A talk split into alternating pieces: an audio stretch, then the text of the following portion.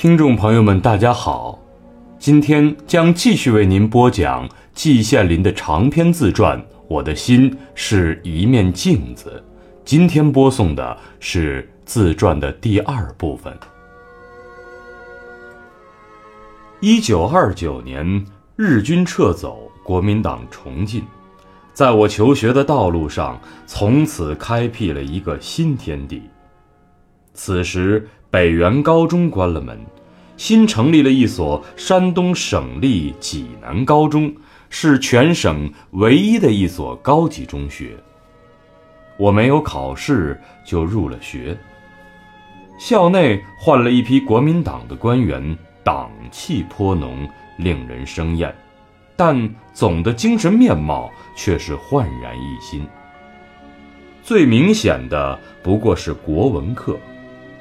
大清国没有了，经书不念了，文言作文改成了白话，国文教员大多是当时颇为著名的新文学家。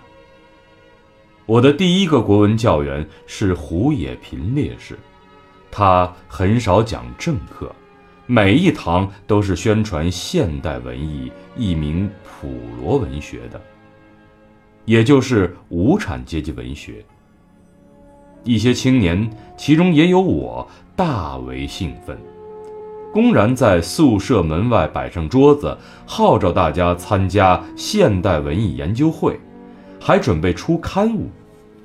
我为此写了一篇文章，叫做《现代文艺的使命》。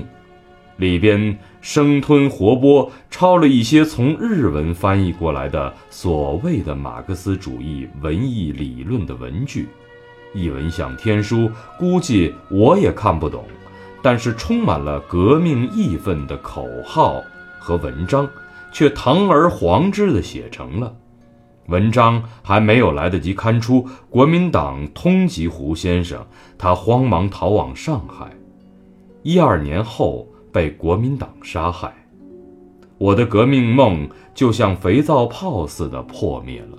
从此再也没有革命，一直到解放。接胡先生的是董秋芳，也就是东芬先生。他算是鲁迅的小友，北京大学毕业，翻译了一本《争自由的波浪》，有鲁迅写的序。不知道怎样一来，我写的作文得到了他的垂青，他发现了我的写作天才，认为是全班全校之冠。我有点儿飘飘然，是很自然的。到现在，在六十年漫长的过程中，不管我搞什么样的研究工作，写散文的笔从来没有放下过。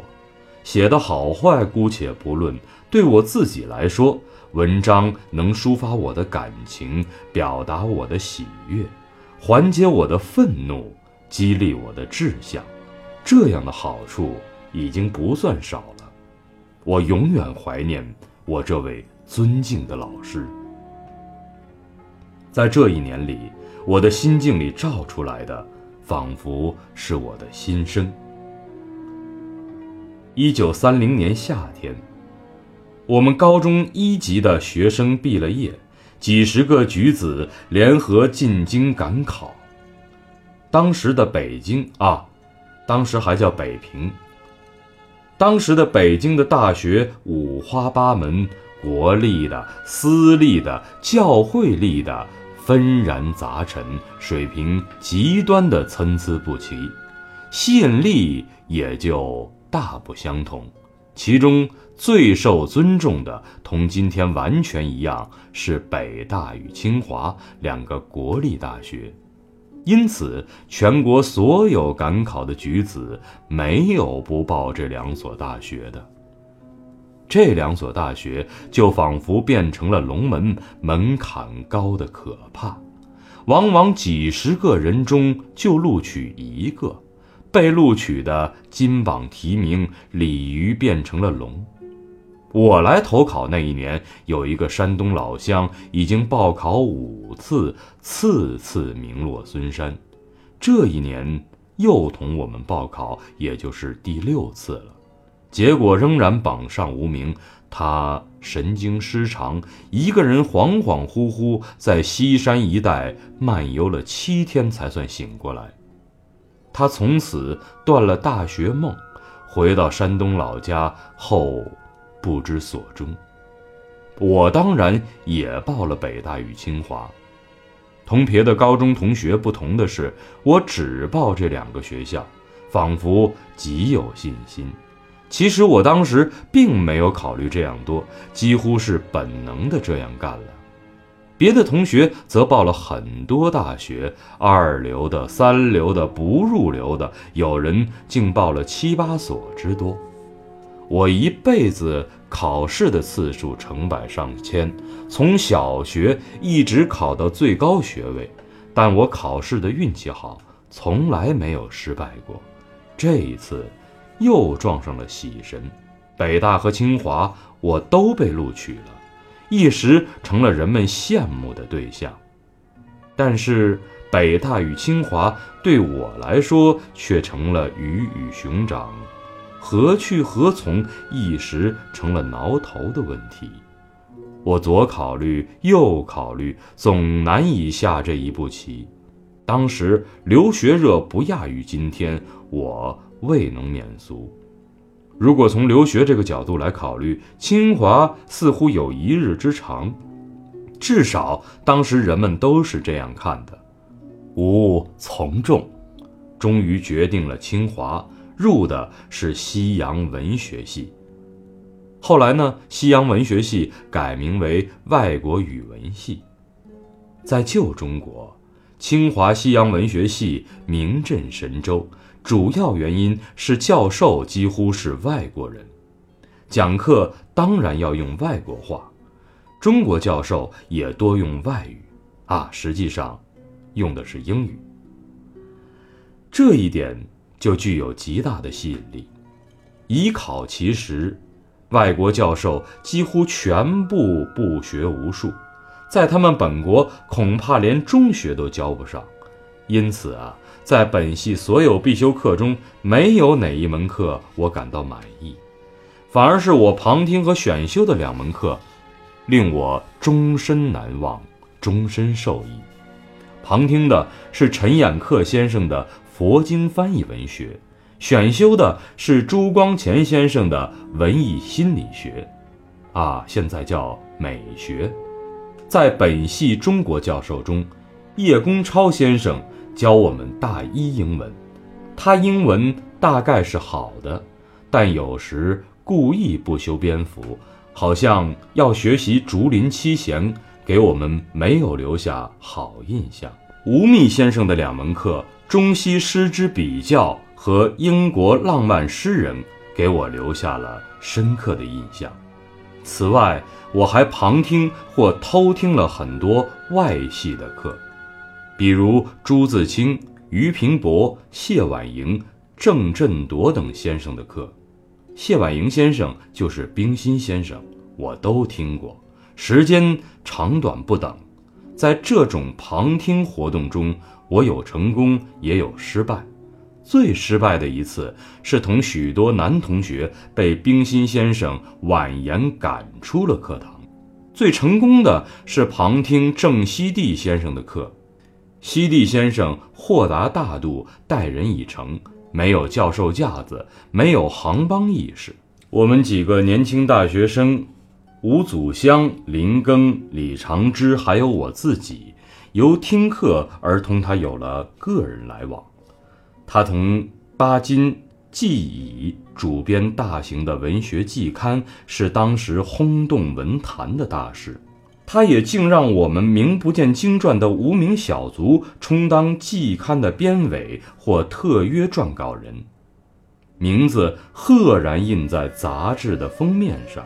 对我们来说，这实在是无上的光荣。结果，我们同西地先生成了忘年交，终生维持着友谊，一直到一九五八年，他在飞机失事中遇难。到了今天，我们一想到郑先生，还不禁悲从中来。此时，政局是非常紧张的。蒋介石在拼命的安内，日军已博古北口，在东北兴风作浪，更不在话下。九一八后，我也曾参加清华学生卧轨绝食，到南京去请愿，要求蒋介石出兵抗日。我们满腔热血，结果被满口谎言的蒋介石捉弄，铩羽而归。美丽安静的清华园也并不安静。国共两方的学生斗争激烈，此时，原名胡鼎新的胡乔木同志正在历史系学习，与我同级。他在进行革命活动，其实呢也不怎么隐蔽。每天早上，我们洗脸盆里塞上传单，就出自他之手，这是一个公开的秘密，尽人皆知。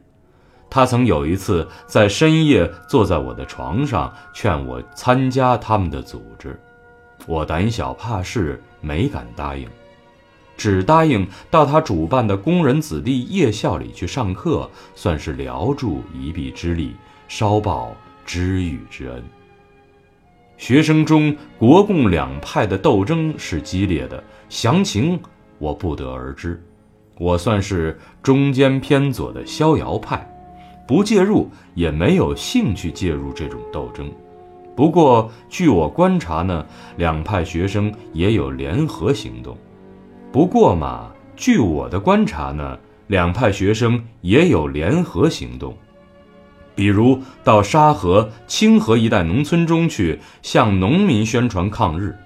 我参加过几次，记忆中好像也有倾向国民党的学生参加。原因大概是，尽管蒋介石不抗日，青年学生还是爱国的多。在中国知识分子中，爱国主义的传统是源远流长、根深蒂固的。这几年，我们家庭的经济情况颇为不妙，每年寒暑假回家返校时筹集学费和膳费就煞费苦心。清华是国立大学。花费不多，每学期收学费四十元，但这只是一种形式。毕业时，学校把收的学费如数还给学生，供毕业旅行之用，不收宿费，膳费每月六块大洋，顿顿有肉。即使是这样，我也开支不起。我的家乡清平县国立大学生恐怕只有我一个。视若献宝，每年津贴我五十元，另外我还能写点文章得点稿费，家里的负担就能够大大的减轻。我就这样在颇为拮据的情况中度过了四年，毕了业，戴上租来的学士帽，照过一张相，结束了我的大学生活。当时流行着一个词儿叫。饭碗问题，还流行着一句话是“毕业即失业”。除了极少数高官显宦、富商大贾的子女以外，谁都会碰到这个性命交关的问题。从三年级开始，我就很为此伤脑筋。我面临着承担家庭主要经济负担的重任，但是我吹拍伐树，奔走无门。夜深人静之时，自己脑袋里好像开了锅，然而结果却是一筹莫展。眼看快要到一九三四年夏天，我就要离开学校了，真好像是大旱之年遇到甘霖。我的母校济南省立高中校长宋桓吾先生托人邀我到母校去担任国文教员。月薪大洋一百六十元，是大学助教的一倍呀！大概因为我发表过一些文章，就被认为是文学家，而文学家都一定能教国文，这就是当时的逻辑。这一举真让我受宠若惊，但我心里却打开了鼓。我是学西洋文学的。高中国文教员，我当得了吗？何况我的前任是被学生架走的呀。哈，架走是当时的学生术语，意思啊就是赶走的。这足以见学生可是不易对付的呀。我去，无疑是自找麻烦，自讨苦吃，无异于跳火坑。我左考虑，右考虑，终于举棋不定，不敢答复。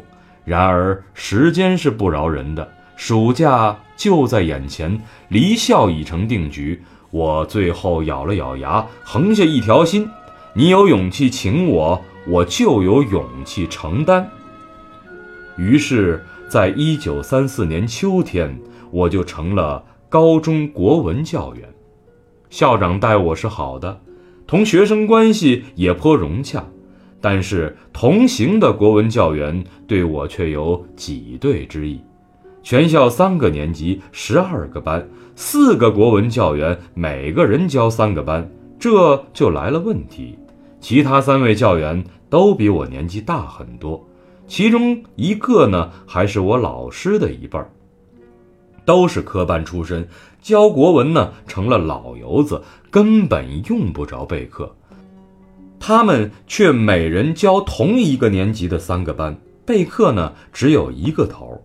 我呢教三个年级，剩下的那个班备课有三个头，其困难与心里的别扭是显而易见的。所以在这一年里。收入虽然很好，心情却相当郁闷。编者按，当时一百六十元的购买力与一九九七年的三千二百元相当。眼前留学杳无踪影，手中的饭碗飘忽欲飞，此种心情实不足为外人道也。但是如果有幸运之神的话，那对我一定是垂青的。正在走投无路之际，母校清华大学同德国学术交换处签订了互派留学生的合同。我喜极欲狂，立即写信报了名，结果被录取了。这比考上大学金榜题名的心情又是不同，别有一番滋味在心头。积年愁云一扫而空，一生幸福一锤定音。仿佛是金饭碗已经捏在手里，自己身上一镀金，则左右逢源，所向无前。我现在看一切东西都发出玫瑰色的光泽了。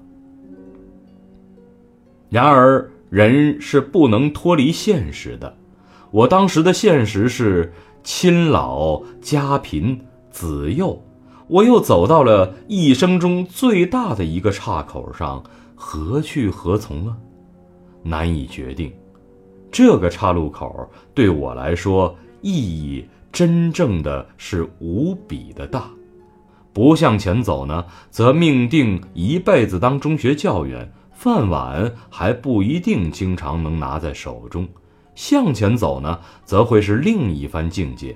马前桃花马后雪，叫人怎敢再回头？